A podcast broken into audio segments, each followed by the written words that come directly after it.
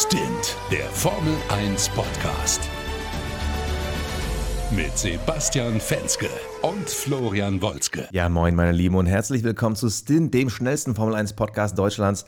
Heute das allererste Mal ohne Florian, dafür mit einem Interview-Spezial. Freue mich, dass du Zeit hast. Bei uns ist Anna Fleischhauer. Ja, vielen Dank für diese nette Einladung. Hallo. es ist super, dass es endlich geklappt hat. Das, äh, man kann sich gar nicht vorstellen. Wir haben, glaube ich, fast ein Jahr lang versucht, einen Termin zu finden. Da hätten wir allein eine Hintergrundfolge drüber äh, produzieren können. Ne? Ja, ohne Probleme. Für alle, die jetzt sagen, Anna Fleischhauer, das habe ich schon mal irgendwie gehört, habe ich die schon mal gesehen. Du bist RTL-Moderatorin für die Formel 1, aber gleichzeitig auch Reporterin, Redakteurin, so ein bisschen alles. Aber erzähl doch mal, was genau machst du eigentlich? Sehr gerne.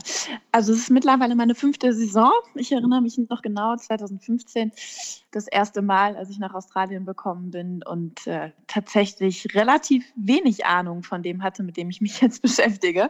Ähm, ja, ich bin seit fünf Jahren dabei und ähm, war vorher auf der RTL Journalistenschule, habe davor ähm, einen Bachelor- und einen Masterstudiengang gemacht, den Masterstudiengang an der Sporthochschule. Also sprich, habe auch schon im Studium ähm, meinen Sportschwerpunkt gelegt und neben dem Studium immer schon sehr viel bei RTL gearbeitet und da auch eigentlich von Anfang an Lust gehabt, ähm, mich so weiter in der Sportrichtung zu entwickeln. Und da RTL und die Formel 1 ja wirklich seit äh, Jahren miteinander ähm, in Verbindung stehen, kann man mehr oder weniger gar nicht drum herum, sich da auch mit der Formel 1 zu beschäftigen. Was mir auch schon aus Köln aus sehr viel Spaß gemacht hat. Aber seitdem ich das erste Mal vor Ort war und die Formel 1 tatsächlich live erlebt hat und man so ein Stück weit auch Teil dieses Wanderzirkus wird, ähm, ja, hat das einfach einen riesen Unterschied gemacht. Und dann hat mich tatsächlich auch ähm, das Fieber gepackt. Seitdem äh, bin ich viel vor Ort. Die allererste Saison 2015 habe ich tatsächlich auch komplett jedes Rennen vor Ort verbracht, ohne große Vorbereitung. Mein Chef hat mich damals, ich war sogar noch auf der Journalistenschule, zu sein, äh, zu sich beordert ins Büro und hat mich gefragt, sag mal Anna, ähm, in zwei Wochen beginnt die Formel 1-Saison ja mit dem Australien Grand Prix, könntest du dir vorstellen, dabei zu sein? Und ganz große Augen bekommen und äh, habe einfach mal Ja gesagt und bin relativ unbedarft dann mitgeflogen und das war dann damals so, dass es hieß, okay, du machst erstmal die ersten vier Rennen, dann schauen wir, wie es läuft und vielleicht wird daraus eine ganze Saison. Ja, das äh, hat sich tatsächlich dann auch so erfüllt und ähm, jetzt sind es vier weitere Saisons geworden. Ich bin dort nicht bei jedem einzelnen Grand Prix vor Ort, so ungefähr die Hälfte ähm, mache ich jeweils an der Rennstrecke und ähm, dann noch einige von der, von der anderen Hälfte, die mache ich dann aus Köln raus. Da als äh, Filmemacherin, sprich ich ähm, produziere Beiträge, die dann in der Vorberichterstattung laufen. Und wenn ich vor Ort bin, dann äh, bin ich Reporterin, mache Interviews, ähm, Reportagen, habe auch dreimal ähm, den Hauptgrand Prix bisher moderiert in Vertretung für Florian König. Ansonsten bin ich aber hauptsächlich ähm, jetzt seit zwei Jahren dafür zuständig, mit einer Kollegin gemeinsam ähm, die freien Trainings am Freitag zu moderieren, immer abwechselnd, die jetzt seit kurzem sogar auch auf Nitro laufen und ähm, ja, gewisse Dinge wiederholen sich jedes Wochenende, gewisse sind aber auch äh, jedes Mal gleich. Am spannendsten sind natürlich die Interviews, wenn man nicht nur mit, ähm, weiß nicht, 15 anderen das Mikro reinhält und sich die immer gleichen Antworten abholt, ja. sondern tatsächlich dann auch mal ein 1 zu 1 Interview hat. Ähm, ja, und dann auch die Möglichkeit hat, mal so ein bisschen in die Tiefe zu gehen. Das ist gar nicht so einfach in der Formel 1 zu bekommen, da ist wirklich alles sehr durchstrukturiert, aber das macht dann, dann Spaß, weil man dann auch viel, viele Dinge vorbereiten kann und das Gefühl hat, dem Fahrer auch mal irgendwie ein bisschen näher zu kommen und sagen wir mal nicht nur die, die, die Fragen nach, dem, dem sportlicher, nach der sportlichen Einschätzung der jeweiligen Sessions ähm, bekommt. Das, das, das finde ich ja immer so spannend, wenn man, wenn ja. man zum Beispiel ähm, nach einem Rennen mit einem Fahrer spricht und man weiß, hey, komm, du hast doch Bockmist gemacht, das haben wir doch alle gesehen. Mhm. So, und dann kommt er als Antwort irgendwie, ja, wir müssen jetzt erstmal die Daten analysieren, müssen wir nochmal gucken, ähm, wir werden dann nochmal Gespräche führen, ähm, das kann ich jetzt noch nicht genau sagen, woran es gelegen ja. hat. So, denkt man sich dann auf der anderen Seite, boah, Alter, wir haben es doch alle gesehen. Es haben, keine Ahnung, 50 Millionen Menschen auf diesem Planeten gesehen. Sag's doch einfach. Ist das dann ein bisschen Klar. frustrierend? Hundertprozentig. Also genau das denkt man sich jedes Mal. In dieser Aufgabe ist dann ja meistens äh, unser Freund Kai Ebel, der sich auch die eine oder andere Klatsche mal abholen musste, weil er natürlich genau in der Rolle ist, die Fahrer direkt nach dem Rennen zu fragen, wenn das Adrenalin natürlich auch noch unfassbar hoch ist. Das heißt, du findest schon manchmal auch genau diese Antworten, gerade bei einem Sebastian Vettel muss man ja schon sagen, der jetzt in dieser Saison oder eigentlich auch schon in der letzten Saison nicht immer unbedingt die glücklichsten Situationen hatte und auch tatsächlich selber mal Bockenbiss gebaut hat. Ähm, ja, und dann musst du natürlich, wir sind in der Rolle, die kritischen Fragen stellen zu müssen. Ähm, aber man weiß, wenn die zu kritisch sind, dann äh, wird man das nächste Mal abgestraft werden, wenn man den Kerl da vor dem Mikro hat. Also es ist schwierig, da so ja, ähm, eine Mitte zu finden, die Fragen zu stellen, die wir durch die sportliche Situation stellen müssen, ähm, aber den anderen nicht so sehr zu provozieren, der natürlich noch völlig unter Adrenalin steht, ähm, dass er sich angegriffen fühlt. Aber wie, wie zeigt das dann ein Fahrer, dass er das letzte Interview mit dir vielleicht doof fand? Also äh, gibt es dann beim nächsten Mal, wird er nicht gegrüßt oder äh, guckt er nur blöd oder sagt dann vielleicht gar nichts mehr bei der nächsten Frage? Also ich habe das, ich habe, sagen wir mal, so Situationen so direkt da eigentlich noch nicht erlebt. Aber tatsächlich bei Kai ist es so der Fall, dass, ähm, dass Sebastian dann auch sagt, ja, was stellst du denn für blöde Fragen oder ähm, kannst du dir mal was Besseres einfallen lassen? Also immer mit einem leicht aber ironischen ja, Interton. Aber der, das für Journalisten ja geil. Ja, trotzdem ist es, ist es netter, wenn man das dann beobachten kann, als wenn man in der Situation ist, weil du musst natürlich dann auch live reagieren. Und wenn du wüsstest, du bist nicht live, dann würdest du auch mal einen Spruch zurückdrücken. das ist aber dann in manchen Situationen vielleicht nicht so ganz angebracht. Ähm, aber es ergeben sich lustige Situationen, sagen wir mal da. Und das ist ja eigentlich besser, als wenn du genau diese von dir eben geschilderten Standardantworten bekommst und dir eigentlich denkst, Mann, das ist irgendwie inhaltslos, das hast du vor zwei Rennen vor völlig anderen, anderen Hintergründen genauso sagen können. Das, das will man ja nicht. Und äh, deswegen ist das schon in Ordnung. Auch wenn es manchmal für einen persönlich vielleicht nicht gerade die einfachste Situation ist. So der Arbeitsalltag, das klingt für mich äh, irgendwie spannend, aufregend, ja immer so diesen Jet-Set-Lifestyle, aber es klingt auch irgendwie brutal stressig, vor allem wenn es dann irgendwie so Doubleheader oder Tripleheader sind, also sprich äh, zwei Rennwochenenden nacheinander. Wie, wie muss ich mir denn so, so einen Wochenablauf vorstellen? Kommst du überhaupt auch mal nach Hause? Aber so bei so einem ähm, Doubleheader nicht. Nee, da ist tatsächlich, das macht aber eigentlich auch den Unterschied aus, insofern, dass, dass es ein bisschen entspannter ist, weil man eben nicht kurz zu Hause ist und dann wieder losfliegt. Also bei so einem Doppelwhopper, da, da fliegen wir ja ganz normal los, je nachdem, wie weit es entfernt ist. Bei den Überseerennen sind wir meistens ab Dienstag unterwegs, kommen Mittwoch an und dann geht es ja am Donnerstag an der Strecke los mit den ähm, Mediaterminen. Da findet ja noch nichts Sportliches statt. Dann freitags freie Training und dann Samstag und Sonntag Qualifying und Rennen. Ähm, Sonntagabend sind wir dann durch mit allem und ähm, Austin, Mexiko ist jetzt zum Beispiel so ein Doppelwhopper. Ähm, dann kann es auch mal sein, dass wir den Montag frei haben ähm, und dann am Dienstag erst weiterfliegen. Wenn aber, sagen wir mal, aufwendigere Interviews vorzubereiten sind, dann beschäftigen wir uns in den Tagen damit und ähm, ja, sind dann erst am Mittwoch wieder in ähm, Mexiko oder wo auch immer.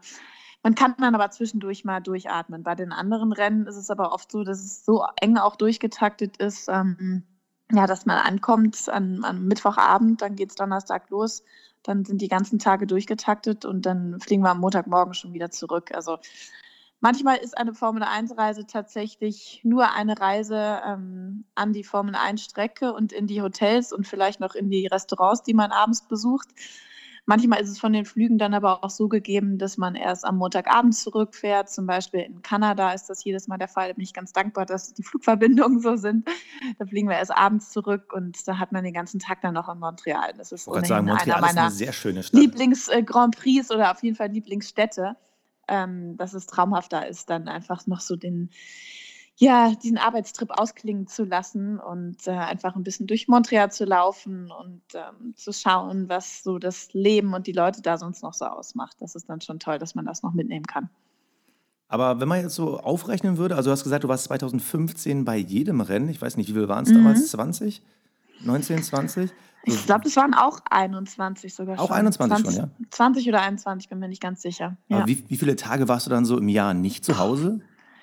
Wahnsinnig viele. Wir haben auch noch in der Sommerpause einen, ähm, der sehr viel Spaß gemacht hat, aber auch nochmal sehr aufwendig war, einen Trip gemacht zum Thema hm, Ferrari-Mythos, damals mit der Cindy Allemann, ja auch ehemalige Rennfahrerin, mhm. in einem Ferrari von Köln ähm, nach Monza. Über Fiorano waren da an der Ferrari-Teststrecke, sind ähm, über die Schweiz äh, in den Alpen gefahren ähm, und äh, das waren dann auch noch mal, ich glaube, so fünf Tage. Also ich, ich ja, es, es, war sehr viel Zeit, die ich, die ich nicht zu Hause verbracht habe. Ähm, es hat mir auf jeden Fall ermöglicht, einfach sehr schnell in diese, ja, in diese Welt einzutauchen und ganz viele äh, Dinge zu verstehen und aufzunehmen und Leute auch wiederzuerkennen, denen ich am Anfang die Hand geschüttelt habe und zwei Sekunden später die Namen schon nicht mehr parat hatte.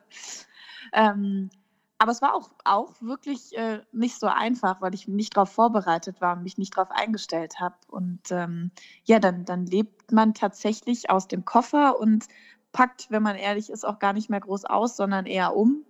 Ähm, also das, äh, da will man nicht mit jemandem zusammenleben, der den Koffer da nur stehen hat und äh, einfach irgendwie überall seine Klamotten rumliegen hat. Da war ich, glaube ich, eine relativ schwierige Mitbewohnerin zu der Zeit. Okay. Ähm, aber ja, es war, war trotzdem ähm, toll, das einfach alles einmal erlebt zu haben, ähm, bei jedem Grand Prix wirklich dabei zu sein. Und das, da zollt man auch noch größeren Respekt an die bei uns tatsächlich eigentlich eher wenigen Menschen, die wirklich jeden einzelnen Grand Prix machen. Wir haben natürlich so das feste Personal, das jedes Mal auch vor der Kamera steht, im, äh, in Form von Flo, Kai, Heiko und Christian, die ja jedes Mal dabei sind. Und dann haben wir eigentlich einen relativ großen Pool von, ähm, sagen wir mal, Technikern und äh, Produktionen und Redaktionen, die eigentlich jedes Mal rotiert. Das sind auch viele, die wirklich bei vielen Grand Prix dabei sind, aber relativ wenige, die wirklich jedes einzelne Rennen vor Ort machen. Und dann gibt es immer diese Wochenenden, wo du sagst, da bist du halt nicht an der Rennstrecke, da bist du die Filmemacherin in Köln. Also du bist dann mhm. Redakteurin, die irgendwo im Studio sitzt und kriegst dann einfach nur Material dann rübergeschickt und sitzt quasi am Rechner, guckst das Rennen oder wie muss man sich das vorstellen? Genau, wir haben seit, ähm, ich glaube, jetzt drei Jahren ein sogenanntes Remote-System. Äh, muss man sich so vorstellen, dass eigentlich unsere Formel 1 Redaktion zweigeteilt ist. Die eine Hälfte sitzt in Köln, die andere Hälfte ist vor Ort. Und ähm, unser Wochenende beginnt immer so, dass wir eine gemeinsame Videokonferenz haben, damit oh. man auch das Gefühl hat, äh, man ist immer noch eine gemeinsame Gruppe. Das ist gar nicht so schwierig, wenn äh, gar nicht so einfach, wenn da Tausende von Kilometern zwischen einem liegen. Dementsprechend haben wir dann äh, diese Konferenz auch, äh, dass wir uns äh, sehen gleichzeitig und äh, dann werden die Themen des Wochenendes äh, besprochen. Dann wird gemeinsam überlegt, ähm, ja, welche Geschichten können gemacht werden, welche Beiträge ähm, sollten in unsere Sendung finden. Und dann bin ich beispielsweise die Frau, die am Samstag für einen Ferrari-Beitrag zuständig ist, am Sonntag für, weiß ich nicht, eine Geschichte über Max Verstappen, weil wir gerade am Red Bull Ring sind und ähm, das war es eigentlich auch schon an dem, was, was mir vorgegeben wird. Und dann bin ich diejenige, die verantwortlich dafür ist, tatsächlich einen roten Faden, eine Geschichte zu finden. Und das ist ja im Laufe einer Saison gar nicht so einfach, wenn sich die Situation nicht ständig ändert, wie wir es in dieser Saison ja. leider auch haben.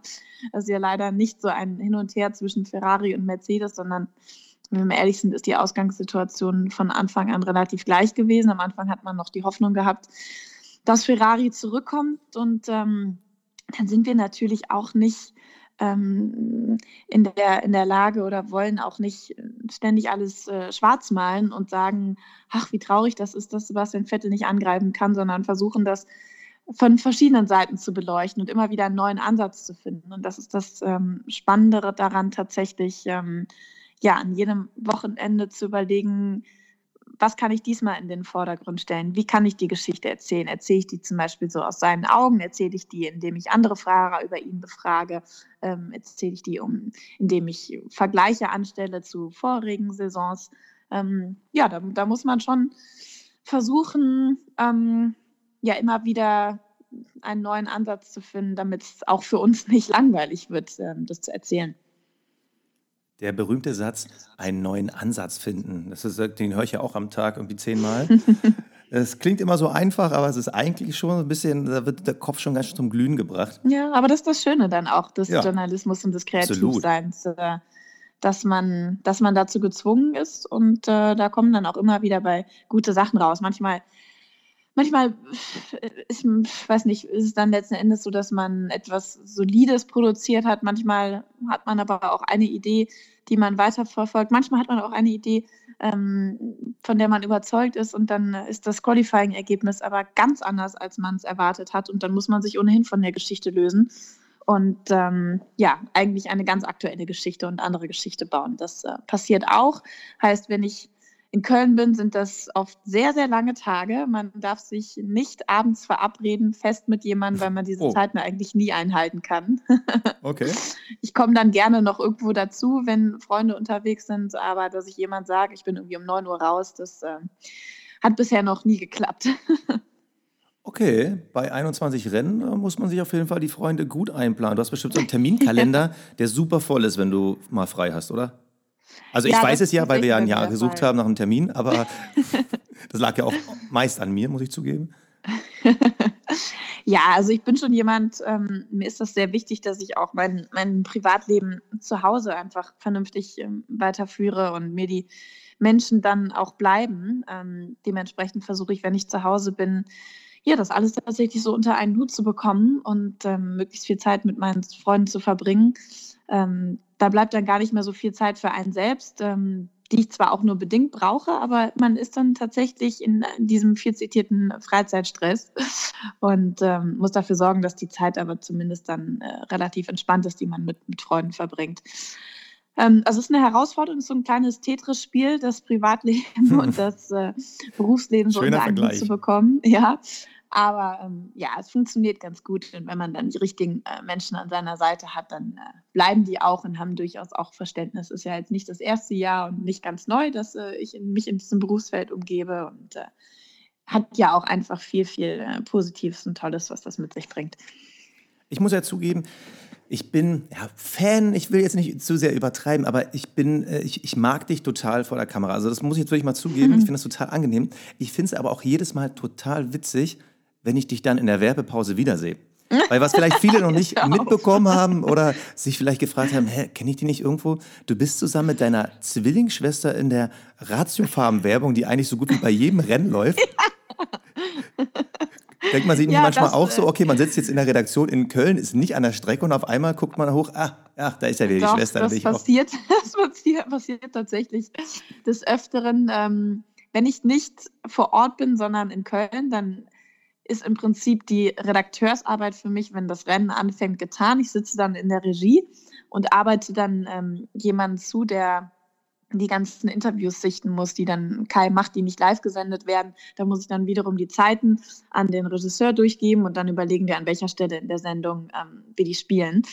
Und ähm, ja, da sitzen wir dann ungefähr zu, ich weiß nicht, 10, 15 Mann sitzen da drin und bekommen dann natürlich auch die, die Werbung mit. Und dann erscheint man da irgendwann auf einmal groß auf dem Bildschirm. Und dann, dann nutze ich diese Pause dann oft, um mal kurz auf Toilette zu gehen oder in die Küche und mir was zu trinken zu holen. Gut, aber mittlerweile ähm, habe ich mich dran gewöhnt und weiß das natürlich auch jeder. Aber das ist tatsächlich ein ganz, äh, ja, ganz lustiger Zufall. Haben beide zwar nichts miteinander zu tun, die Sachen, aber wie du schon sagtest, ähm, diese Werbung findet tatsächlich relativ oft im Formel 1. Also gefühlt statt. eigentlich jedes Mal. Also. ja, ja, das passiert. Mhm. das klingt jetzt alles relativ äh, ja, abwechslungsreich, aufwendig, stressig, haben wir schon gesagt. Kommst du eigentlich dazu, das Rennen zu sehen? Also wirklich so normal zu gucken, dass du danach so spontan in so einem, hey Sebastian, hast du das Rennen gesehen? Ey, hier, da, Runde so und so. Oder ist das einfach so ein Ablaufplan, dass du quasi wie ein Computer das bearbeitest? Beziehungsweise wenn du an der Strecke bist und dann irgendwie zu einem Interview hetzt, kriegst du das Rennen überhaupt so im vollen Umfang mit? Oder wie muss man sich das vorstellen? Hm, doch, eigentlich schon. Also das Verrückte ist ja tatsächlich, ähm, wenn wir an der Strecke sind, dann schauen wir das Rennen auch auf einem Fernseher. Also es ist nicht so, das dachte ich zum Beispiel damals immer, wenn ich an der Strecke bin, naja, dann schaue ich das ja an der Strecke und dann sehe ich vielleicht nur einen Streckenabschnitt, aber ich bin dann ja live vor Ort und gucke direkt auf die Strecke. So ist das Ganze nicht, weil man ähm, natürlich so auch gar keinen Überblick hat. Ähm, so wie wir uns die, die Sessions, das Qualifying, das Rennen anschauen, sieht es so aus, dass wir in den Hospitalities, also sprich in den ähm, ja, Bereichen der, der Teams sind, die auch für die Medialeute ausgelegt sind. Meistens sind wir bei Mercedes, ist das deutsche Team, ist natürlich auch das Team, was eigentlich immer vorne steht. Und ähm, ja, dann sitzen wir da mit ganz vielen anderen Journalisten ähm, an Tischen und schauen auf mehrere Bildschirme, wo das Rennen dann übertragen wird. Und in dieser Phase bin ich eigentlich auch voll und ganz mit dem Rennen beschäftigt. Da sitzen dann meine Kollegen neben mir, auch ganz viele internationale Kollegen. Das ist immer spannend auch zu sehen, wie die arbeiten. Die haben dann natürlich ähm, andere Fahrer, auf die den Fokus legen. Ich ähm, höre mir genau auch den Kommentar von, von Heiko und Christian an, wie alle andere vor dem Fernseher. Und ähm, ja, bin dann eigentlich ähm, nach dem Rennen genauso gut informiert und kann zwischendurch nochmal, wenn irgendwas passiert ist, ähm, bei Ferrari beispielsweise, dann kann man zu Ferrari laufen und versuchen, dort ähm, Infos rauszubekommen oder man redet mit den internationalen Kollegen, haben die vielleicht bei dir im Kommentar was anderes gesagt. So hat man, sagen wir zumindest noch mal ein paar unterschiedlichere Quellen, ähm, bei denen man dann strittige Situationen irgendwie noch mal anders analysieren kann. Aber ansonsten, ähm, ich sitze nicht zu Hause auf dem Sofa, sondern mit den ganzen Kollegen zusammen, aber ich schaue mir genauso das Rennen dann auch an. Aber Kai Ebel, der hat ja auch, also der führt ja auch so die Interviews während des Rennens. Keine Ahnung, der Hülk ist irgendwie in der vierten Runde ausgeschieden. Dann hat er genau. ja meist schon so in der 15. Runde schon irgendwie an der Strippe. Der ist dann aber auch bei euch oder ist der quasi rasender Reporter, der ist quasi immer und überall? Der ist auch bei uns und sobald was passiert, sobald jemand, wir würden ja nicht jeden jetzt interviewen, der der rausfliegt und der, also wenn ein Giovinazzi nicht gerade irgendwie ins Kiesbett fliegt und für eine Safety-Car-Phase sorgt, die vielleicht rennentscheidend ist, Was? Dann, würden wir Was einen, passiert?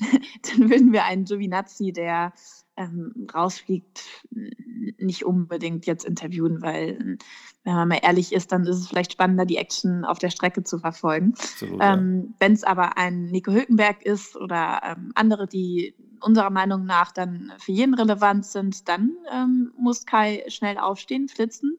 Zu diesem ähm, Pen nennt sich das, also einem Interviewbereich, wo die ganzen Fahrer ähm, immer nach, nach dem Qualifying und nach dem Rennen hingeordert werden, hinlaufen und ähm, warten, bis die kommen. Meistens steht da immer ein Kamerateam von uns schon ähm, und äh, funkt Kai schnell an, ähm, wenn er kommt, damit er möglichst viel eben vom Rennen auch nicht verpasst stellt dann seine Fragen und äh, kommt dann wieder zurück und schaut sich den Rest des Rennens an. Also er wird da schon, manchmal schon so ein bisschen ähm, unterbrochen, aber also bei den Qualifyings ist das jetzt mehr so, dass ähm, natürlich nicht irgendwie alle interessanten Fahrer dann äh, im letzten Qualifying-Abschnitt noch dabei sind. Beim Rennen ist es nur tatsächlich, wenn jemand ausgeschieden, ähm, wenn jemand ausscheidet. Und dann ist es auch ab und zu so, dass der gar nicht direkt ähm, interviewt wird, sondern vielleicht auch nach dem Rennen erst dazu kommt. Das ist mal so, mal so. Mal kommen die Fahrer direkt hin und stehen äh, Rede und Antwort, mal aber auch erst, wenn, wenn das Rennen vorbei ist. Das äh, ist immer so, so eine Sache, die man ausprobieren muss und äh, immer wieder anfragen muss. Dementsprechend gibt es da gar nicht so eine ganz konkrete Ordnung. Man hört ja bei dir schon diese Leidenschaft durch. Also dir scheint es ja wirklich Spaß zu machen, was du machst. Bist du auch irgendwo so ein bisschen Fangirl? Gibt es so einen Fahrer, wo du sagst, so, ja, den drücke ich dann irgendwie dann doch irgendwie immer so ein bisschen noch die Daumen oder das finde ich halt cool, wenn ausgerechnet der dann eben nicht ausscheidet bei einem Zweikampf? Bist du ein bisschen Fangirl? Also ich hatte zumindest am Anfang, als ich in die Formel 1 gekommen bin, glaube ich den Vorteil, dass ich überhaupt kein Fangirl war. Ich habe mich zwar für die Sportart interessiert, ähm, bin aber eigentlich mehr noch mit Fußball ausgewachsen und da gab es dann irgendwie mehr äh, bestimmte Sportler, denen man die Daumen gedrückt hat oder bestimmte Teams, denen man die Daumen gedrückt hat. Und bei der Formel 1 war ich eigentlich ähm, Fan des Sports, aber keiner bestimmten Person, keinem, von keinem bestimmten Fahrer. Ähm, was es aber, glaube ich, einfach gemacht hat und was ja eigentlich auch der Anspruch an uns äh, Journalisten ist, dass wir neutral sein sollen. Natürlich kann man sich nicht davon freisprechen, ähm, man hat in einer gewissen Art und Weise eine deutsche Brille auf. Ähm, man hat auch eine Spannungsbrille auf. Man möchte natürlich nicht, ähm, wie es in dieser Saison ist, auch wenn er ein wahnsinnig toller Fahrer ist, dass Lewis Hamilton jeden einzelnen Grand Prix gewinnt, weil das einfach nicht für besonders viel Abwechslung sorgt. Ähm, dementsprechend ja, jetzt pack den Namen aus. Nach, nach einem, einem Rennen, äh, wo Luis mal wieder vorne stand, Glückwunsch, sauber, ähm, Ausnahmefahrer, aber ist die Freude vielleicht nicht jetzt ganz riesig. Und Natürlich möchten wir alle, dass ein Sebastian vorne mitfährt und ähm, bestenfalls halt auch um den Titel mitfährt. Ähm, allein, weil es für uns schöner ist, ähm, andere Geschichten erzählen zu können. Wir können positiver darüber berichten. Wir können, ähm, wir müssen nicht Spannung aufbauen, die nicht da ist, sondern wir können das abbilden, das, was halt auch da ist. Dementsprechend, also tut mir das schon momentan auch weh, dass äh, Sepp da eine wirklich sehr, sehr schwere Phase hat. Ähm, was jetzt grundsätzlich Sympathie angeht, ist, glaube ich, für fast alle Journalisten, die an der Strecke sind, ähm, Daniel Ricciardo einfach ein absoluter Ausnahmefahrer. Ich wusste irgendwie, dass der Name kommt, weil das hat man ja. immer so in der Berichterstattung das Gefühl, dass alle ja. den halt sau cool finden der ist auch einfach sau cool. Also der ist unfassbar professionell. Also ich habe den tatsächlich noch nie erlebt und der hatte auch schon ein, zwei Situationen. Ich erinnere mich damals an Monaco. Irgendwie dann so dieser, diesen Sieg kurz vorher noch aus den Händen geben zu müssen durch diesen vermasselten Box Boxenstopp. Mhm. Und auch da war er noch professionell und ansonsten ist er jemand, ähm, ja, es ist halt ein typischer australischer Sunnyboy.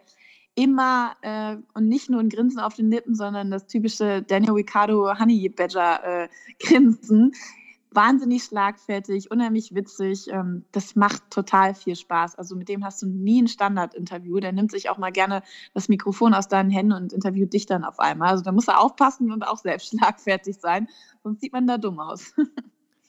da muss ich ja gleich mal die Gegenfrage stellen. Ist denn Kimi Raikön dann wirklich der Iceman, den er immer spielt? Oder ist er so, hey Anna, ja, cool, ja, hier, ach, Mikro. Mhm, ja, yes, no. Nein, nein, das ist er nicht ich finde ihn trotzdem cool. Also ich, ich, ich mag äh, seine Art. Ähm, der strahlt einfach irgendwie eine gewisse Coolness aus, natürlich auch eine gewisse, ist mir alles scheißegal Haltung. Aber das macht diesen Typen aus. Der ist halt auch wieder mal jemand mit Ecken und Kanten. Der ist nicht glatt gebügelt, ähm, sondern der ist, der ist ein Charakter, ein, ein, anderer und der ist für uns Journalisten nicht besonders einfach. Ähm, der Umgang mit ihm also entweder es kommt ganz wenig oder es kommt ein Schwall ähm, an Antwort, den man aber auch kaum verstehen kann, weil er ja auch eine sehr eigene Art hat zu sprechen und das Englisch, ähm, also manchmal denke ich, der spricht da irgendwie eine eigene Sprache. Ähm, und jede Antwort fängt ja mit, wow, I don't know, it's normal Friday. Also das ist schon, schon schwierig, ähm, aber ach ja, es, äh, es ist wirklich, wie gesagt, ein eigener Typ und ich bin froh, dass wir ihn noch dabei haben. Ähm, einfach einer von den Alten, der natürlich auch wahnsinnig viel erlebt hat ähm, und das ist noch so ein bisschen durchmischt ist. Ich finde es super, dass wir Max Verstappen, Lando Norris und all die Jungen haben, aber eben halt auch noch welche, die zu dieser alten Racer-Generation gehören. Ja, obwohl er ist, glaube ich, Kimi mittlerweile auch so der letzte, letzte Einhorn, so, ne? Ja, ich meine, ähm, Alonso gehörte natürlich noch dazu, der jetzt dabei ist. So ein Sepp kann man ja fast auch schon dazu zählen mit Stimmt, seinen 32 ja. Jahren. Also ähm, ich glaube, Louis ist 33 ne? oder 34, der ist, so. der ist noch ein Jahr älter, meine ich, als, ähm, als Sepp. Und äh, ja, viele von denen gibt es tatsächlich nicht mehr. Ähm, und das ist, also ich muss allein sagen, aus persönlichen Gründen, ich möchte definitiv dass es noch Fahrer gibt, die genauso alt sind wie ich oder älter. Also sonst denkt man ja irgendwann, das ist komisch. Früher, früher hat man doch immer an, zu den Fahrern hochgeschaut, die selbst älter waren und jetzt sind die teilweise zehn Jahre jünger als ich. Ich wollte gerade sagen, also Charles Leclerc und äh, Max Verstappen. Richtig. Ja, mhm. ja kommt hin. aber gut. Aber das, das finde ich aber interessant. Ich meine, im Endeffekt so ein Charles Leclerc, der irgendwie seit Sagt man eigentlich Leclerc oder Leclerc? Das, das diskutieren wir Leclerc seit Monaten. ist tatsächlich. Ja, das haben wir auch sehr lange diskutiert, aber Leclerc ist richtig. Leclerc. Und Charles Leclerc. Nicht Charles Leclerc, Charles. sondern Charles Leclerc. Charles Leclerc. Ich meine, mhm. Das, diese, genau dieses Beispiel finde ich gerade interessant. Ich meine, das ist ein, ein, Typ, der hat original seit was zwei Jahren einen Führerschein. So, der hat, äh, als du deinen Führerschein gemacht hast, ist der noch mit der Rassel um den Baum gelaufen. Auf einmal interviewt man den und weiß, ey, das wird vielleicht die nächste große Legende. Wie, ist das ja. das Gefühl so, ah, ich bin dabei? Oder ist das schon so ja, dieses, ja, okay, wer bist denn du jetzt eigentlich? Nee, nee, das gar nicht. Ein Stück weit schon. Ich habe riesen Respekt vor dem. Und ich muss sagen, ich habe, ähm, wo war es denn? Ich glaube, vor, vor zwei, drei Grand Prix ähm, ein längeres Interview mit ihm gemacht. Das hatten wir irgendwie 20 Minuten Zeit. Das war so die erste Situation, in, dem, in der ich tatsächlich ähm, ja einfach mal auch persönlichere Fragen stellen konnte. Und dieser Typ mit seinen 21 Jahren, der ist sowas von reif und weit. Also da war ich mit 21 Jahren noch längst nicht. Finde ich total beeindruckend. Der hat natürlich auch schon wirklich traurige Dinge erleben müssen in seinem Leben. Sein Vater ist gestorben, Gilles Bianchi, der sein Patenonkel war. Mhm. Ähm, ich glaube, das sind auch Situationen, die ihn sehr geprägt haben. Manchmal blitzt dann auf, irgendwie, ich bin doch noch der kleine Junge. Also er hat mir beispielsweise erzählt, dass er irgendwie vor zwei Wochen erst ähm, ausgezogen war aus ähm, dem Haus seiner Mutter und hat jetzt eine eigene Wohnung, bringt aber die Klamotten immer noch äh, zu seiner Mutter, um die zu waschen, weil er Angst hat, wenn er die roten Ferrari-Sachen mit seinen weißen T-Shirts äh, zusammenwäscht, dass dann irgendwie nur rosane T-Shirts rauskommen. Nicht dein Ernst, das hat dir ein... Ich mein, ja. Der Typ ist und ja. da merkst du dann auf einmal, ach komm, siehst, das ist doch der, der 21-jährige Junge. Ähm, aber der in Monaco lebt und Multimillionär ist und zu seiner ja. Mutti geht, um die Wäsche zu waschen. Ja, ja so Geil. ist es. Ja. Aber ähm, ja, ein total sympathischer Typ. Und das ist ja einer der Monegassen, der da eben auch groß geworden ist. Und äh, ich glaube, das Leben ist gar nicht immer so, wie man sich das da, da vorstellt. Man verbindet mit Monaco natürlich gewisse Klischees und jeder, der irgendwann des Geldes wegen nach Monaco zieht, der wird auch dieses Leben da leben.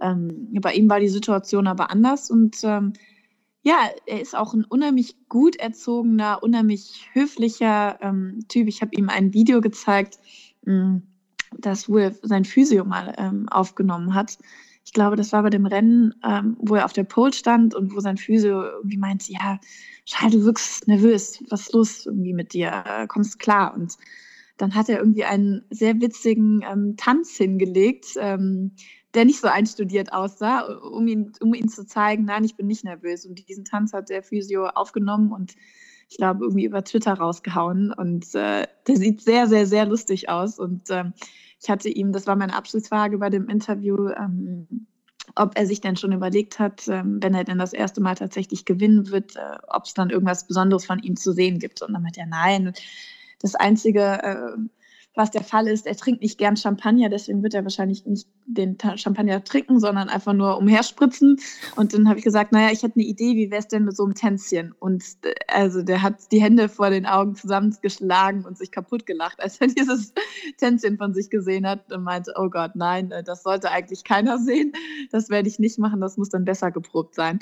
Ähm, also es ist eine Mischung wirklich aus diesem normalen 21-jährigen Jungen oder Kind, Jugendlichen, jungen Erwachsenen, wie jeder von uns auch in, in dem Alter ist.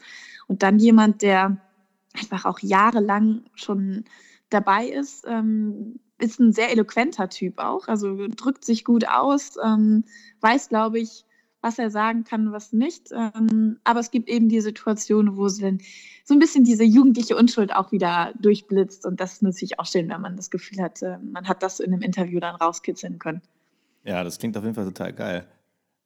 Also ich finde es ja interessant. Also der Typ, Monegasse, ich, also ich habe selber letztes Jahr äh, äh, bei der Rallye Monte Carlo in Monaco gedreht. Die Stadt ist, finde ich, super langweilig.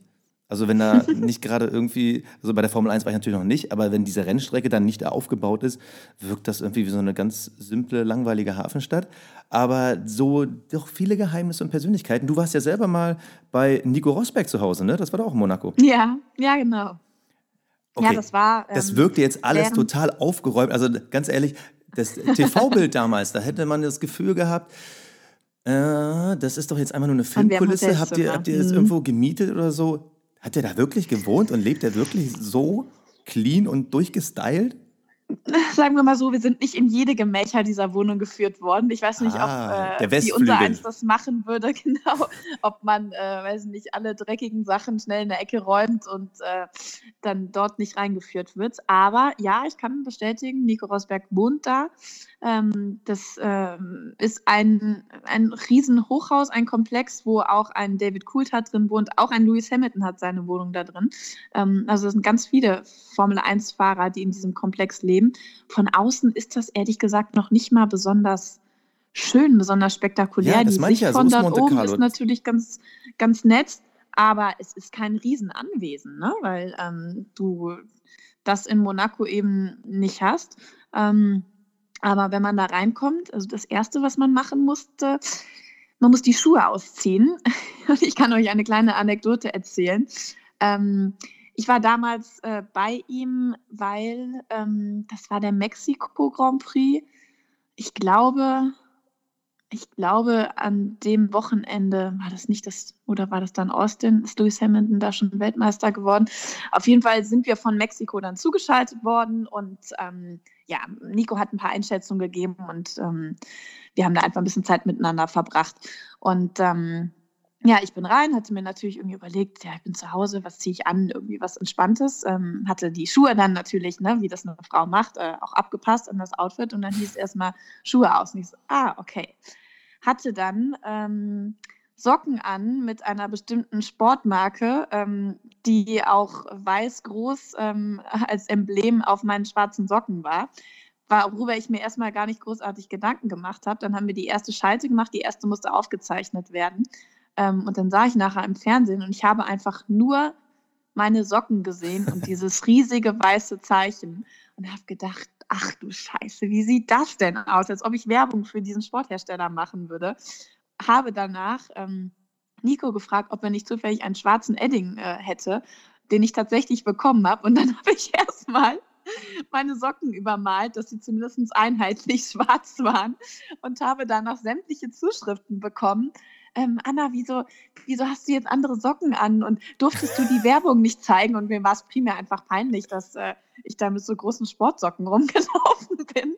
Aber das war meine Situation, die ich mit Nico erlebt habe. Und ansonsten, du hast angesprochen, ja, es war alles ähm, sehr aufgeräumt. Es war, ähm, also Vivi, seine Frau, ist ja ähm, Innenarchitektin, hat das Ganze da auch in der Wohnung ähm, selbst gestaltet und ähm, durchdesignt und gestylt. Ähm, die wollten natürlich nicht, dass wir jetzt irgendwie den allerpersönlichsten Teil da zeigen, aber sind tatsächlich auch seine beiden sehr, sehr, sehr süßen Kiddies rumgelaufen, ähm, die dann irgendwie mit einem Mikrofon Singstar gespielt haben. Ich musste dann auch ein paar Mal mit den Mädels singen.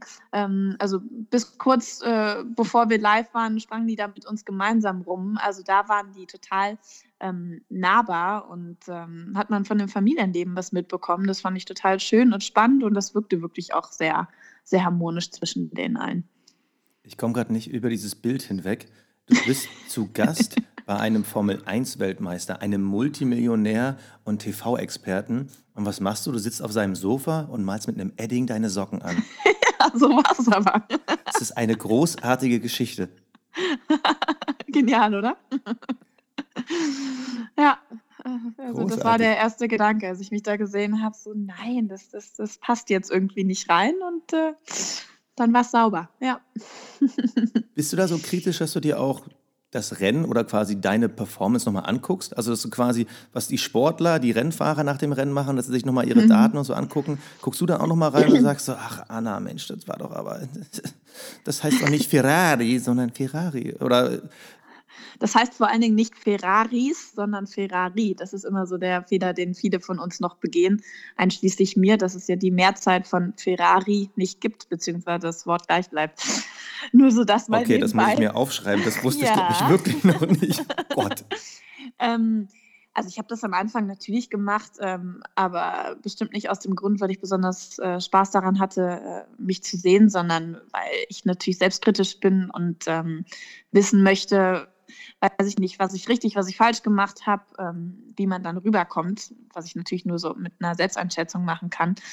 Ich gucke mir jetzt aber nicht mehr ähm, alle Sachen an. Also ich bin immer noch jemand, der, also ich weiß, dass ich das okay mache, aber ich habe da jetzt nicht äh, wahnsinnig Spaß dran, mir selbst dabei zuzugucken. Also mir macht das Spaß, in der Situation drin zu sein, aber ich muss mir das nicht nachher nochmal anschauen. Also es ist sowohl, ich weiß nicht, wie es dir geht, du hast ja eine sehr schöne Stimme und äh, du äh, machst ja auch äh, die Podcasts und äh, das involviert ja, dass du deine Stimme benutzt, aber ich finde das ach, immer noch irgendwie schwierig, teilweise sich selbst zu hören. Also man gewöhnt sich daran, aber ähm, ich gefalle mir mehr in der Rolle, ähm, in der ich, sagen wir mal so, das Bindeglied bin, irgendwie zwischen Zuschauer und ähm, dem Formel-1-Fahrer oder wen ich dann auch immer da vor der Kamera habe und den ich interviewe, dass ich eine gewisse Funktion habe. Ich muss jetzt nicht irgendwie eine Stunde über, über mich reden, ähm, was ich gerade tue. Ich wollte gerade sagen, aber äh, red ruhig weiter.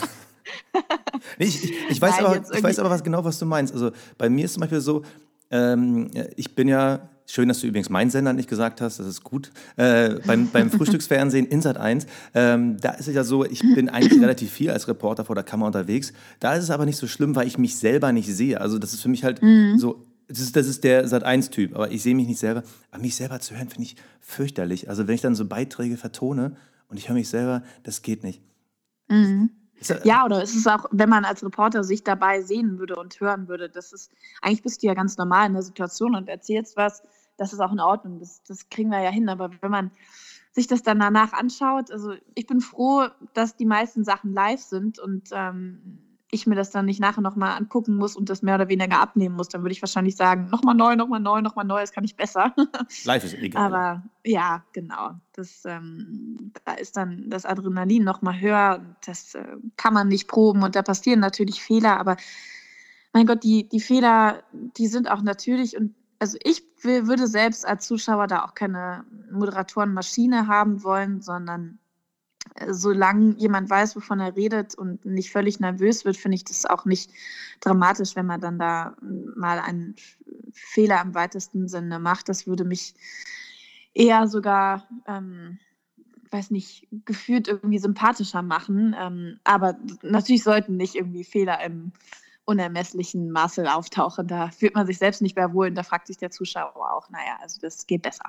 Also ich habe ja vorhin schon gesagt, ich bin ja Fan, deshalb, äh, ich bin der Meinung, du machst das ziemlich gut. Aber mal so aus deiner Perspektive, wie war denn das Feedback quasi auf dich? Weil du bist ja bei RTL die erste Frau, die so eine große äh, Präsenz bekommt äh, bei der Formel 1. Ich weiß gar nicht, gab es schon mal irgendwo eine Reporterin, die ein bisschen mehr Aufmerksamkeit hat? Also moderiert noch keiner aber Frauen war Nee, also wir hatten, ja, wir hatten, haben auch irgendwie Frauen bei uns dabei, aber tatsächlich mehr dann als, als Filmemacherin. Die waren dann auch mal vor der Kamera, aber nicht in so einer Regelmäßigkeit, das stimmt schon. Ähm, aber du warst ja trotzdem jetzt so die erste Frau, die bei RTL moderiert hat. Also Sky, da genau. gab es ja noch, jetzt fällt mir gerade der Name der Kollegin nicht ein, oder das Jessica? Tanja Bauer. Tanja Bauer, genau. Genau. Ja, das stimmt. Ähm, also ich glaube, das, das Feedback ähm, war insgesamt gut. Natürlich hast du da deine ähm, Alteingesessenen, die, die erstmal Schwierigkeiten damit haben, grundsätzlich jemand Neuen zuzuhören, jemand Jüngeren, jemand, der nicht schon, weiß ich nicht, äh, 15, 20 Jahre Formel 1 Erfahrung auf dem Puckel hat.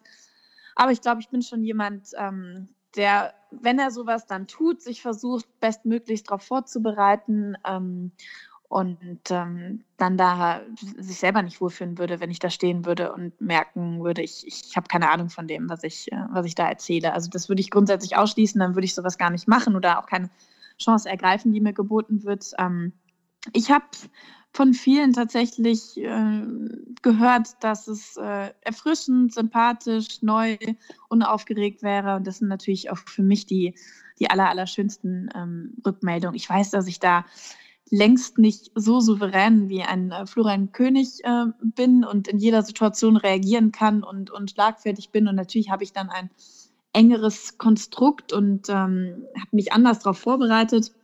Aber ich glaube, das, das kann man auch gar nicht vergleichen. da hat man dann ja einen, einen Flo, der das wirklich seit Jahren macht, auch wirklich ein Ausnahmetalent ist, muss ich sagen. Ähm, und jemand, der halt noch relativ neu dabei ist und das ähm, probiert, aber da muss man dann auch jemandem die Chance geben. Ich bin froh, dass ich die Chance da bekommen habe und ähm, das einfach auf meine Art machen äh, konnte und wollte. Also ich habe gar nicht versucht, einen, einen Floh zu kopieren, sondern äh, man muss halt so ein bisschen seinen eigenen Stil finden und ähm, ja auch für sich selbst so entscheiden, wie, wie möchte ich rüberkommen oder vielmehr, wer, wer bin ich und wie kommt es dann rüber? Also bin ich in jeder Situation die kritisch Nachfragende, sehe ich mich eher als ja diejenige, die, die unterhält? Ähm, oder bin ich eine Mischung aus allem? Also man muss sich da so ein bisschen selbst finden einfach. Ich glaube, du musst mal einen Schluck Wasser trinken. Du hast, glaube ich, gerade so ein, mehr, mehrere das Frösche auf einmal getan. Ja, definitiv. Aber ist da irgendwie, ich frage jetzt einfach mal direkt, irgendwie absehbar, dass du vielleicht nicht mehr irgendwie nur in Anführungsstrichen Ersatz bist? Also, dass du quasi da irgendwie ein Generationswechsel, der sich ja schon so langsam andeutet, irgendwie, dass du vielleicht sogar demnächst mal dauerhaft den Posten von Florian König übernehmen könntest? Mm, nee, das ist nicht geplant. Also eigentlich bin ich ehrlich gesagt auch mit meiner Situation so ganz froh, nach der Erfahrung, das ein Jahr gemacht zu haben. Im ersten Jahr,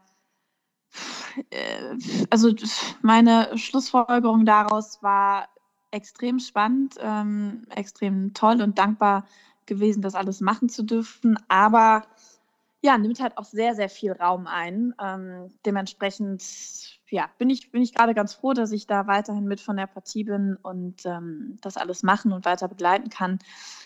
Aber ich, äh, ich schaue mir gerne weiter Flo an und ähm, bin ehrlich gesagt gerade auch null neidisch auf seinen Job, sondern ähm, bin mit der Verteilung so gerade ganz zufrieden. Besser kann man es, glaube ich, nicht sagen. Es hat auch noch was Bodenständiges, das gefällt mir. Ja. Ich habe eine neugierige Frage und zwar, ähm, wir äh, versuchen natürlich bei uns im Podcast, wir gucken natürlich auch RTL, wir gucken natürlich bei Sky rein. Dann gibt es ja seit eineinhalb Jahren auch dieses F1 TV. Nur mal, um vielleicht mal so einen kleinen Insight zu bekommen. Hat man da drüber gesprochen? Also war dann irgendwie so, oh mein Gott, jetzt, jetzt, jetzt könnten die vielleicht weggehen. Ist das irgendwie, sieht, sieht man sowas als Konkurrenz, als Bedrohung oder ist das so, naja, komm, ist, warum sollten die Leute dafür bezahlen? Kriegen es ja eben Free TV. Nee, das war durchaus schon Thema bei uns, muss ich sagen. Ähm, aber es sind äh, sehr, sehr viele Sachen von Anfang an da schiefgelaufen, dass dann irgendwelche Verbindungen nicht standen oder Verbindungen abgebrochen sind. Und dann war das Thema, ehrlich gesagt, relativ schnell weg vom Tisch. Okay, also es ist nicht so, dass ihr noch jede Woche drüber redet, scheiße, wir müssen irgendwie was machen, weil äh, nicht, dass die dann irgendwann weg sind. Ihr habt ja, glaube ich, ein paar Jahre Vertrag, ne? Mm, wir haben, glaube ich, nächstes Jahr noch fest und dann wird wieder neu verhandelt. Das merkt man dann auch sehr innerhalb des Teams, dass dann durchaus Unsicherheiten zu spüren sind und äh, ja, man sich dann wieder fragt, geht es weiter, geht es nicht weiter, seitdem Liberty Media neuer äh, Rechteinhaber ist, ähm, baut man da natürlich auch nicht auf eine jahrelange Zusammenarbeit äh, auf, sondern die setzen ja grundsätzlich schon mehr auf Pay-TV.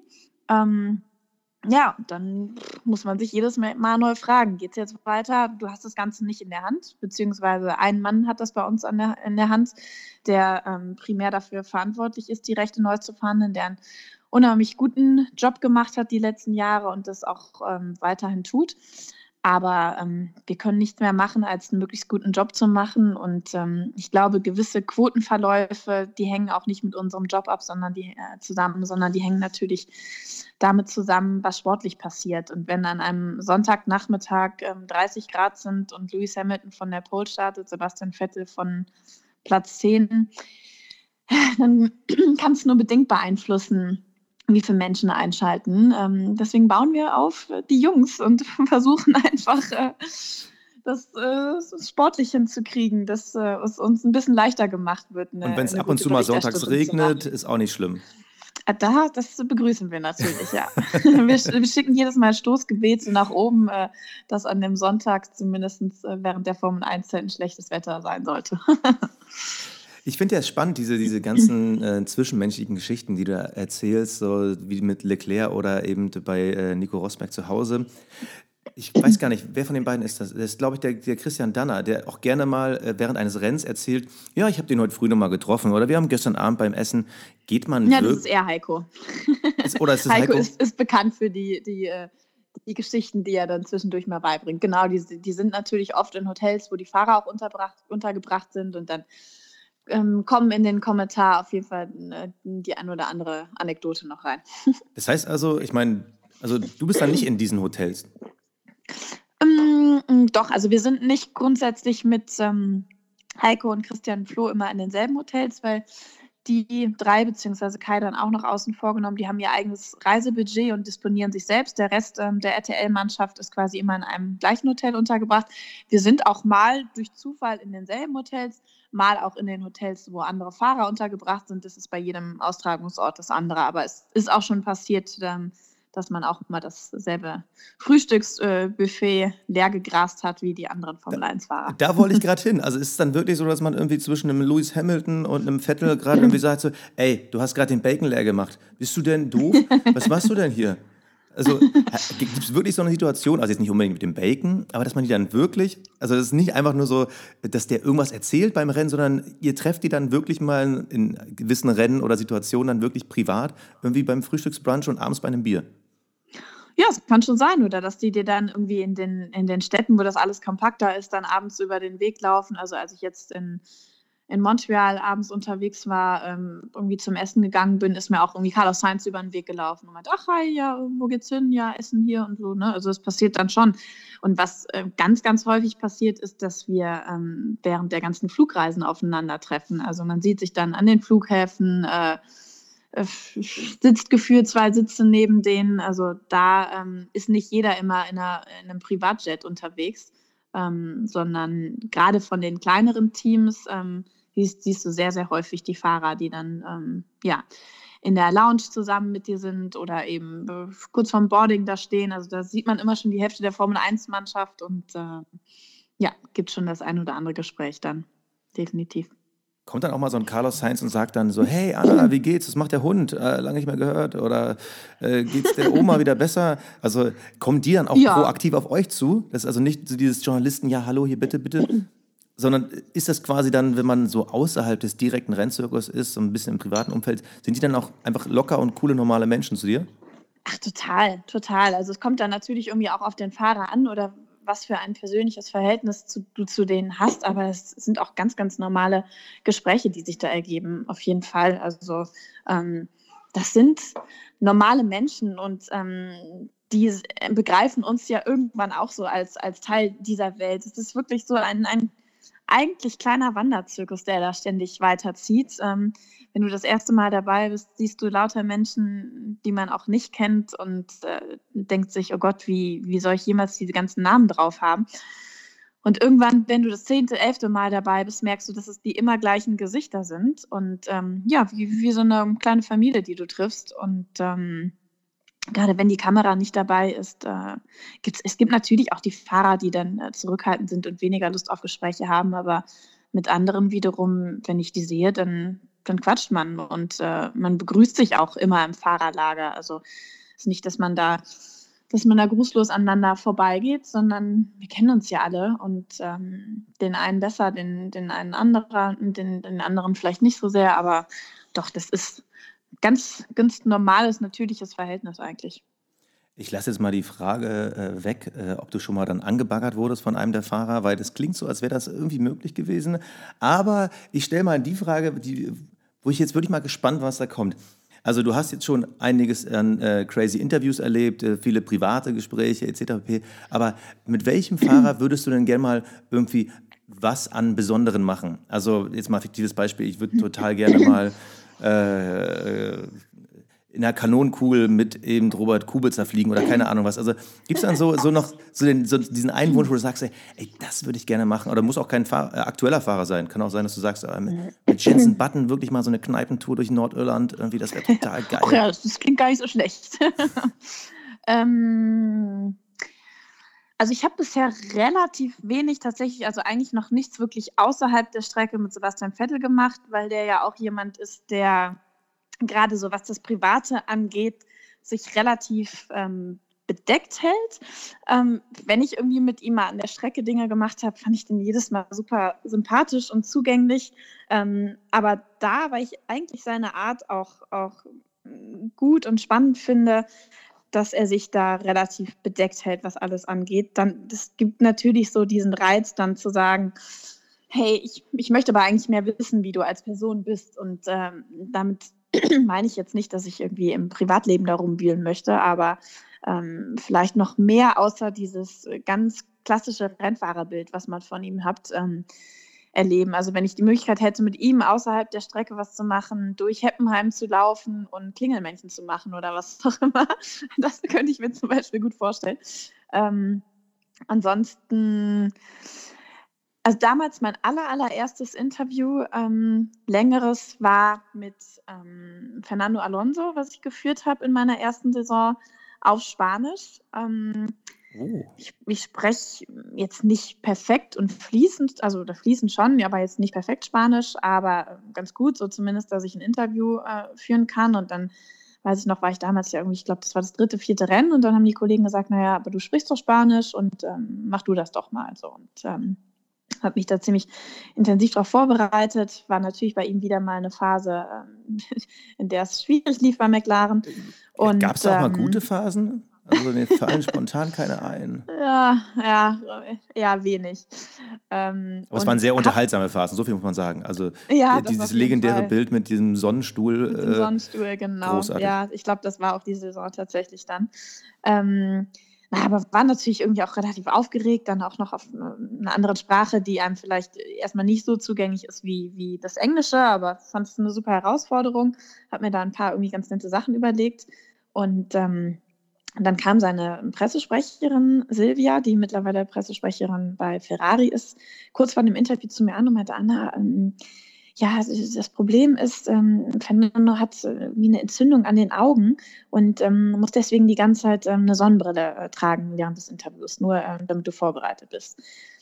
Und das ist etwas, äh, was so gefühlt irgendwie so der, der Todesstoß ist, ja. weil Augenkontakt ist unheimlich wichtig. Und es war auch nicht, dass wir draußen waren, wo man das irgendwie noch hätte rechtfertigen können, sondern wir waren in einem geschlossenen, relativ dunklen Raum.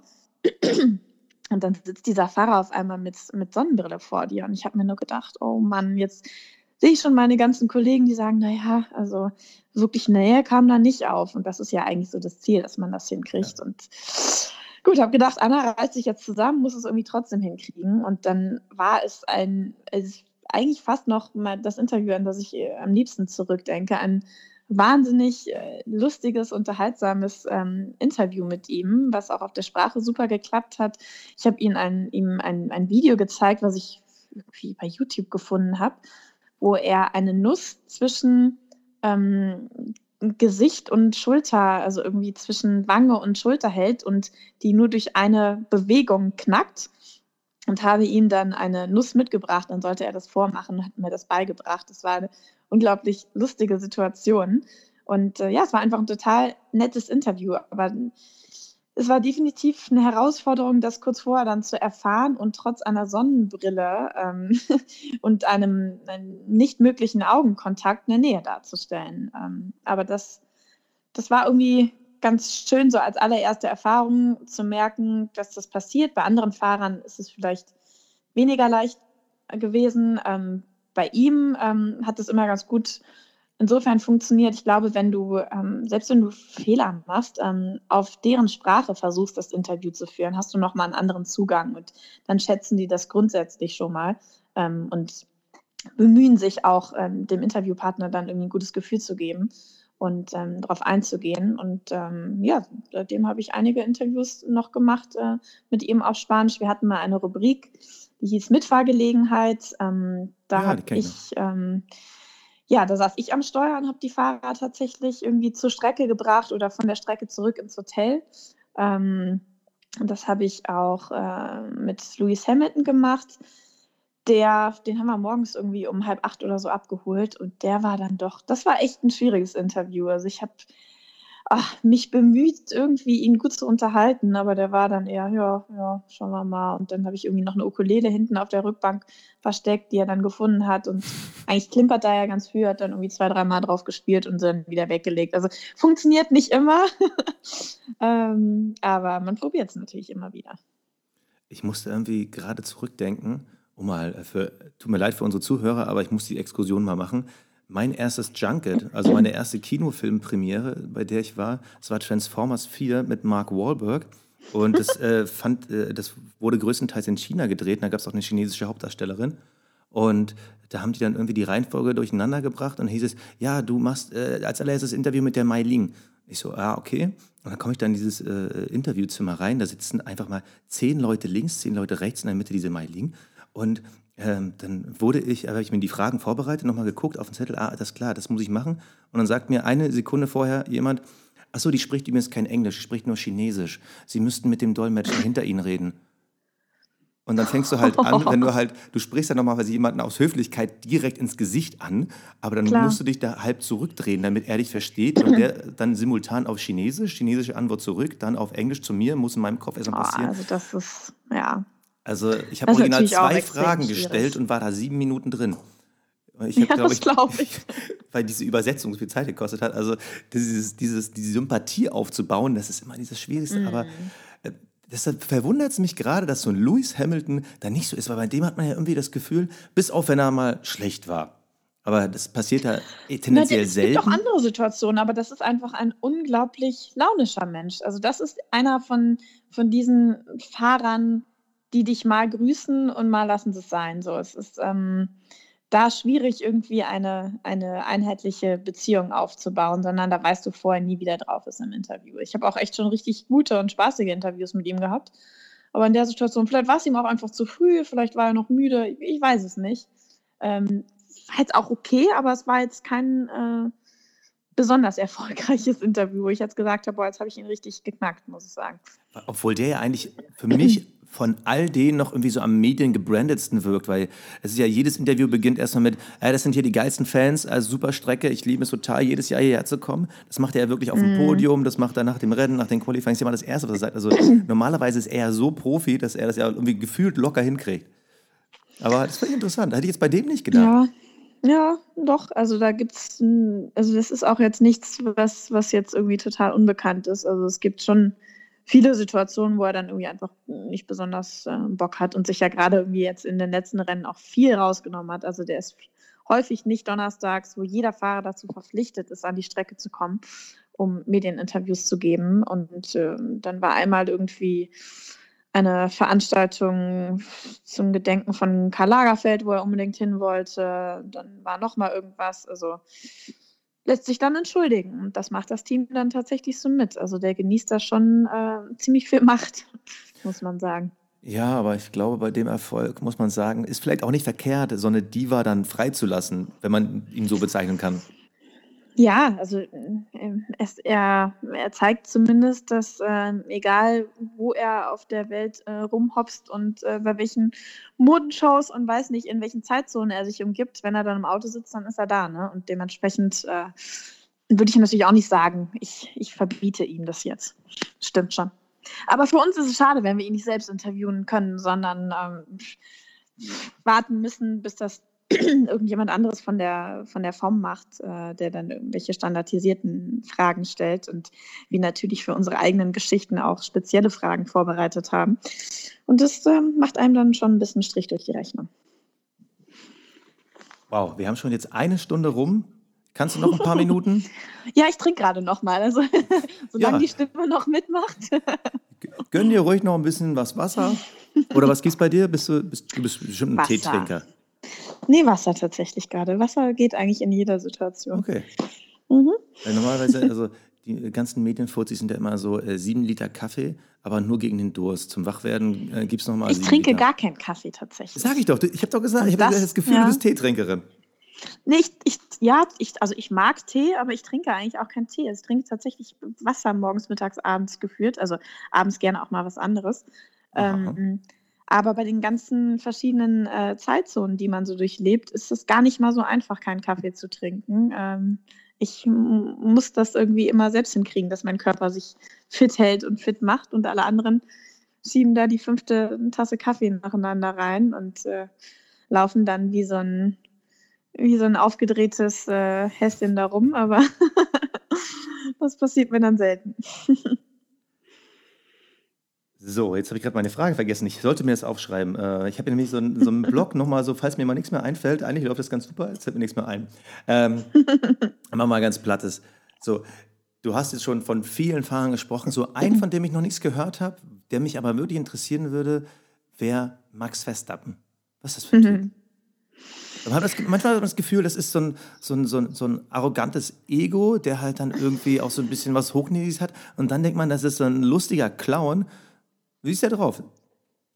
Ja, er ist beides tatsächlich. Also ähm, er ist unfassbar selbstbewusst für sein junges Alter zu Recht, weil er ein unglaublich guter Fahrer ist. Also da glaube ich, ähm, weiß ich nicht, äh, kann jeder von uns eigentlich behaupten, ohne sich zu weit aus dem Fenster zu lehnen, ähm, dass der auf jeden Fall mal Weltmeister wird.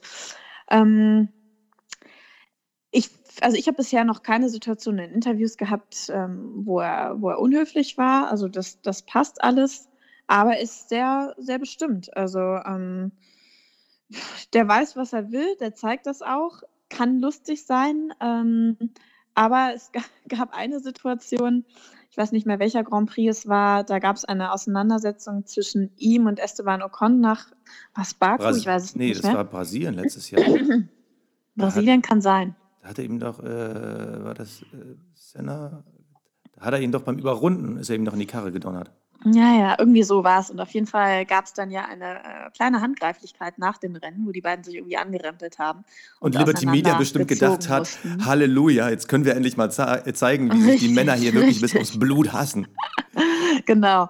Und ähm, ich saß nach dem Rennen ähm, in der Pressekonferenz und ähm, hatte die Info gerade irgendwie noch ein paar Sekunden vorher bekommen, ähm, dass Kai Ebel unten Esteban Ocon interviewt hat und ähm, er zu dem Gerange mit Max Verstappen gesagt hätte, das sei unprofessionell von ihm gewesen. Und habe äh, Max dann mit dieser Frage konfrontiert und gesagt, Max, ähm, wir haben eben mit Esteban schon geredet am Mikro, ähm, gab ja eine Situation nach dem Rennen.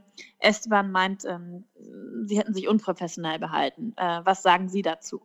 Seine Antwort, Zitat, dass er ein Arschloch ist. Ja, ähm, die Antwort habe ich dann mal so stehen lassen. Das hat, glaube ich, auch jeder verstanden, der nicht dem Deutschen mächtig ist. Und dann sitzt du da auf einmal und überlegst, okay, fragst du da noch nach oder lässt du es einfach so stehen? Weil dann ging ein Raunen durch den Saal, ein paar lachten auf, ein paar waren auch einfach sehr überrascht, aber das, das steht eigentlich perfekt für einen Max Verstappen. Ähm, der dann nicht die Hand irgendwie vor, vor den Mund nimmt und äh, gewisse Dinge nicht sagt. Das tut er schon. Manchmal auch unüberlegt, würde ich sagen, aber natürlich ist, es auch dankbar, wenn wir solche Aussagen haben und nichts glattgebügeltes. Und dafür steht ein Max Verstappen schon mal gar nicht. Ja. Äh, Das, Einzige, was mir noch einfällt, das war doch Hülkenberg, äh, der mal den Disput hatte, wo er vor der Kamera gesagt Mit hat. Eriksson? Genau, Suck My Balls war das so, glaube ich. Ja, Ne? genau, das war die Aussage, ja. So, großartig. Ich hab mir das, wir haben das damals, wir hatten auch da die Rennanalyse dann im Podcast gemacht und ich habe mir das vorher wirklich, glaube ich, zehnmal oder so angeguckt, weil ich es einfach so cool fand. So, dass halt wirklich dieses, man hat ja manchmal das Gefühl, die sind dann ein bisschen zu zart zueinander Total, und dann auf einmal ja. so, ja, suck my balls. Und du denkst so, Ja, yeah. da ist es. Da sind die echten Männer. Ja, nee, das, äh, letzten Endes äh, sind wir happy darüber, wenn, wenn sowas fällt. Und äh, also das gibt es im normalen Leben und dann wollen wir das ja auch in dieser Welt abgebildet haben. Und ähm, wenn da jeder so durch und durch Medienschulen, ähm, weiß nicht, alles vorgegeben bekommt, wie man sich in gewissen Situationen verhält, dann ähm, ist das auch nicht mehr so spannend. Und dann ist es schon gut, wenn man entweder die Leute hat, die sich ohnehin nicht dran halten, oder äh, man die in Situationen erwischt, wo äh, keine Regeln gelten und wo so viel Adrenalin im Körper ist, dass da auch äh, unpassende Kommentare bei rumkommen, äh, die für uns dann genau passend sind. Es wird ja seit, ja, eigentlich seit immer, aber gefühlt so in den letzten Jahren ja immer intensiver darüber gesprochen, die Formel 1 ähm, ist langweilig oder muss sich verändern oder das Überholen ist so schwierig geworden. Ähm, Ich meine, es hat natürlich immer verschiedenste Gründe. Es gab ja eigentlich immer irgendeine Ära, wo ein Auto dominiert hat. Jetzt sind es halt die Mercedes. Aber wenn jetzt Liberty Media, die vier zu Anna Fleischhauer, das Fangirl, so möchte ich nochmal sagen, die quasi wirklich aus der, aus der äh, Fanperspektive guckt, äh, ankommen würde und sagen würde, Anna, was sollen wir denn ändern? Hast du eine Idee? Was würdest du an der Formel 1 verändern, um zu sagen, dann wäre es, glaube ich, noch cooler?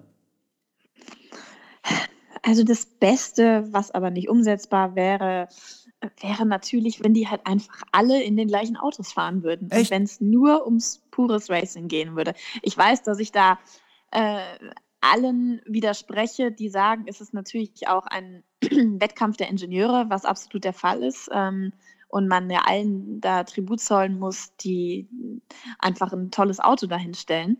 Ähm, natürlich ist aber das, das Budget sehr verantwortlich auch dafür, was, was die Jungs da auf die Strecke bringen an Autos. Aber ich hätte schon Bock drauf, wenn alle in den gleichen Autos fahren würden und es wirklich nur um, naja, um, um Strategie natürlich weiterhin noch, aber auch äh, um die Fähigkeiten ähm, der einzelnen Piloten geht und äh, man dann einfach viel besser noch vergleichen kann, ähm, ja, wer denn wirklich das, das beste Rennfahrergehen hat. Also alle sagen von einem Nico Hülkenberg, äh, wird unterschätzt, äh, hätte schon längst ein Podium verdient, ist ja der einzige Fahrer, der so lange dabei ist und noch kein Podium hat, ähm, weil er nie irgendwie in, in einem Top-Team gefahren ist.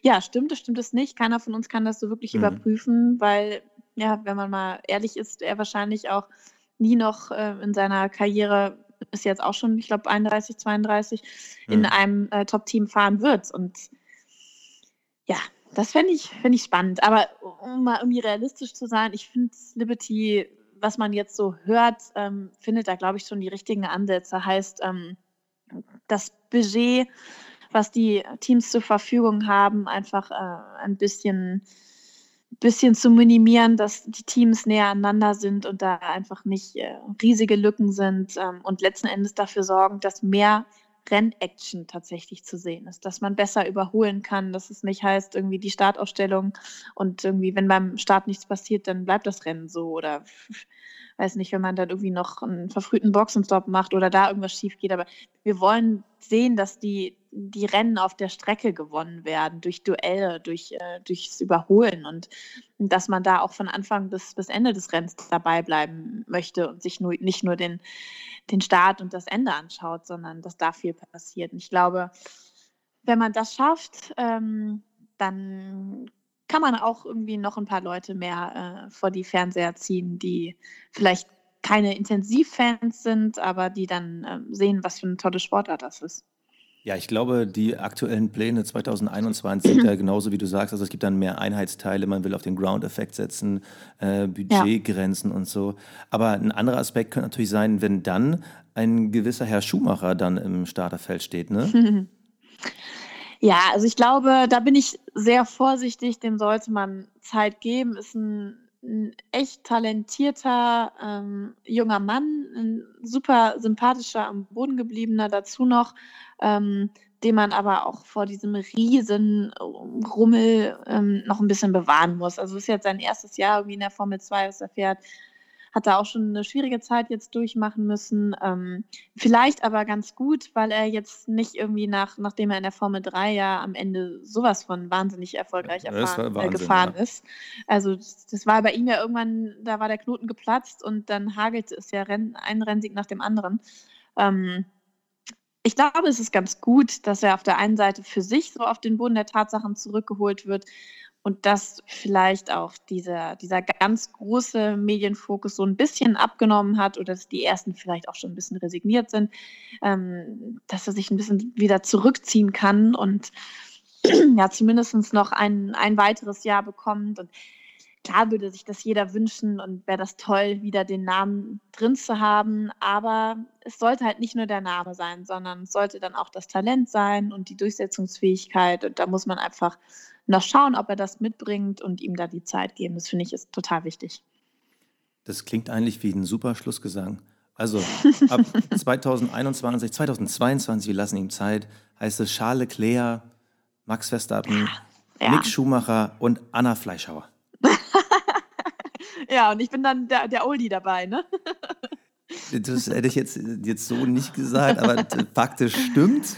Nein, aber tatsächlich, also wenn man diese Fahrer alle in einer Rennserie hat. Also wenn man ein bisschen an den Regeln rumschraubt, dann kann das eine richtig geile Zeit werden, weil das geile Persönlichkeiten sind, ja. geile Fahrer und äh, das einfach nur Spaß machen kann. Definitiv. Ja, das war, glaube ich, gerade ein super Werbeslogan für die Formel 1. Anna, wir sind jetzt bei einer Stunde und äh, knapp unter 15 Minuten. Danke dir für deine Zeit. Also es waren wirklich Gerne. super interessante Einblicke, also diese ganzen Spezialgeschichten. also dass du da bei Nico Rosbeck zu Hause gesessen hast und mit dem Edding deine Socken angemalt hast. Also, also da, da, da, ich glaube, über diesen Satz werde ich heute noch ein paar Mal nachdenken. Also, ne, Credo, denkt immer darüber nach, welche Socken ihr tragt, egal wo ihr seid. Wenn ihr bei einem Weltmeister zu Hause in Monaco Löcher mal eingeladen seid. Gott sei Dank hatte ich keine Löcher in den Socken. Äh, das passiert durchaus auch mal. Äh, es war dann nur das gewisse Logo, was mir äh, in diesem Setting ein wenig unangenehm war. Also, oder, oder nimmt einfach ähm, ein Häkelzeug oder ein Edding dabei, dann kann nie was schiefgehen. Du genau, du hättest jetzt neue Socken gehäkelt auf dem Sofa von diesem Formel-1-Weltmeister ja, in genau. Monaco. Oder ich hätte mir von ihm das Loch stopfen lassen. Das wäre doch auch nett gewesen, oder? Ja, ja. Du hättest ja auch einfach Socken von ihm leihen können. Ja, das war mir dann doch ein bisschen unangenehm zu fragen. Was wäre die letzte Möglichkeit gewesen? Das hat es auch mit dem Edding getan. Ja, gut, okay. Also, Anna, danke für deine Zeit und ähm, ich hoffe, wir können das irgendwann mal wiederholen. Ja, gerne. Hat Spaß gemacht. Tschüss. Stint, der Formel 1 Podcast. Mit Sebastian Fenske und Florian Wolzke.